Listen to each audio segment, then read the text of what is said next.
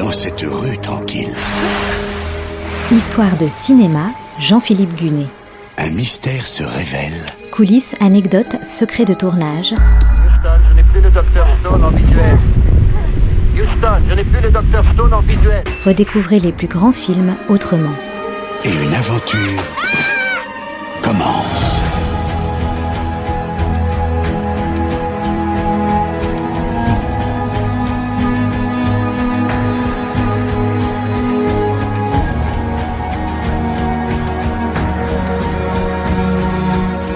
Le 5 février 2020, le monde entier apprend que Kirk Douglas est mort.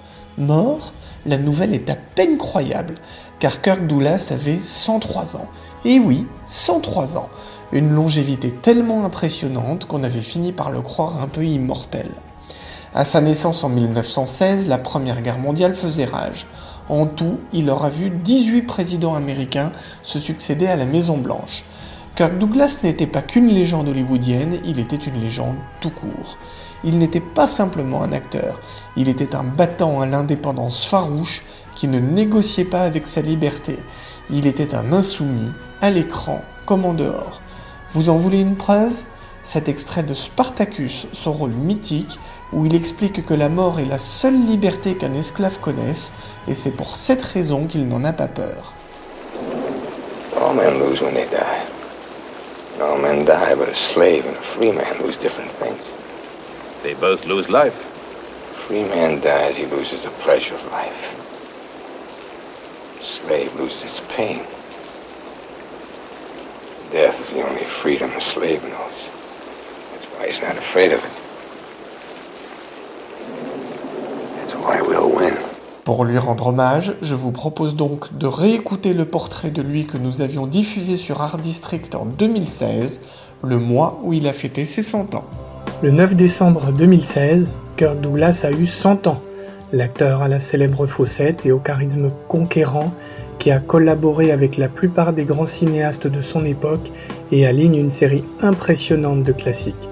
20 milieux sous les mers, La vie passionnée de Vincent Van Gogh, Les sentiers de la gloire, Les Vikings, Spartacus, la liste est longue. Comédie, drame, guerre, péplum, western, il est bon dans tous les genres. Kirk Douglas, c'est l'exemple typique de la success story à l'américaine.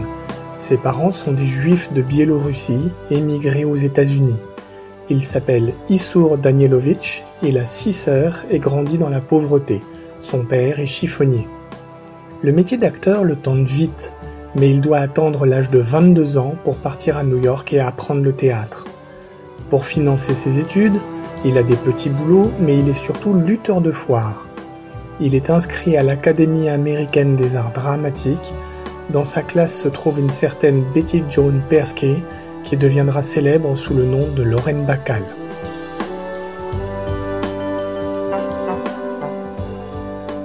Après avoir changé son nom en Kirk Douglas, il s'engage dans l'US Navy où il sert comme officier de communication.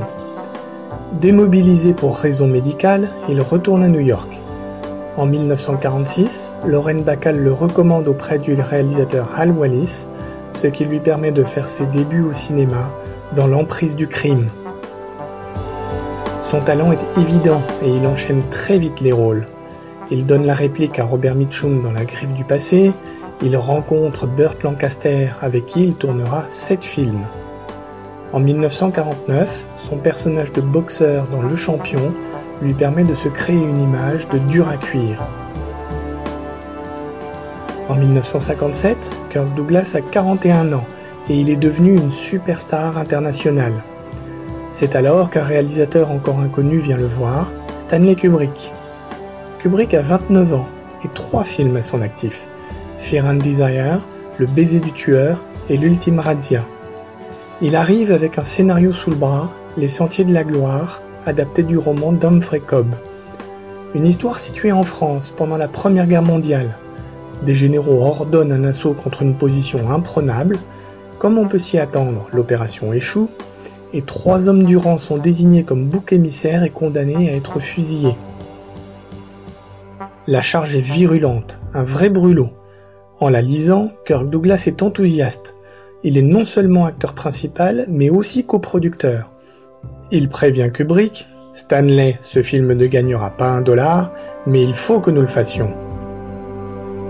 Le film ne marche effectivement pas bien aux États-Unis. En France, il n'est pas interdit, mais aucun distributeur n'ose le faire sortir dans les salles avant 1975.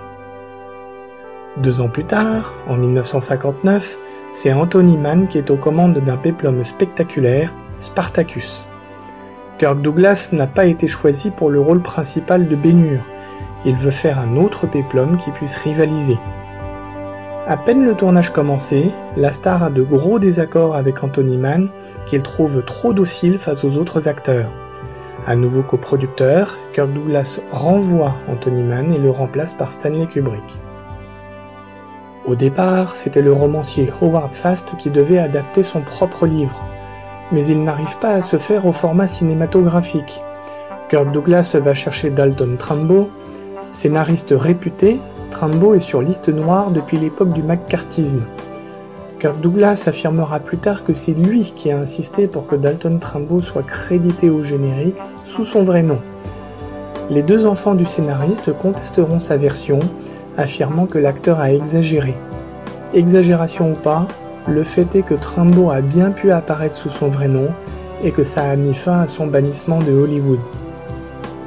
Ce qui est sûr, c'est que Kirk Douglas a toujours été un soutien convaincu du Parti démocrate.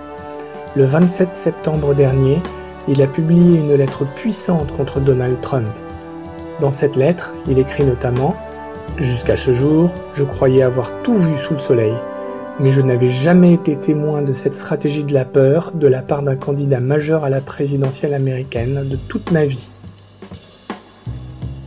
Après le succès de Spartacus, Kirk Douglas continue de tourner pour les réalisateurs les plus prestigieux comme Robert Aldrich, Vincente Minelli, John Huston, Otto Preminger, Joseph Mankiewicz ou encore Brian De Palma. Malgré la richesse de sa carrière, il n'a jamais eu d'Oscar.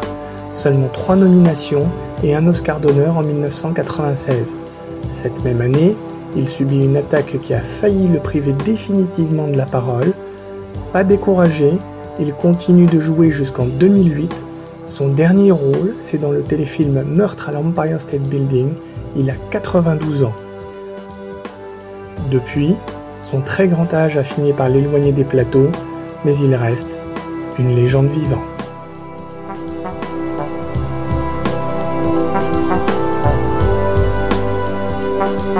C'était Histoire de cinéma avec Jean-Philippe Gunet à retrouver chaque semaine et en podcast sur notre site internet artdistrict-radio.com.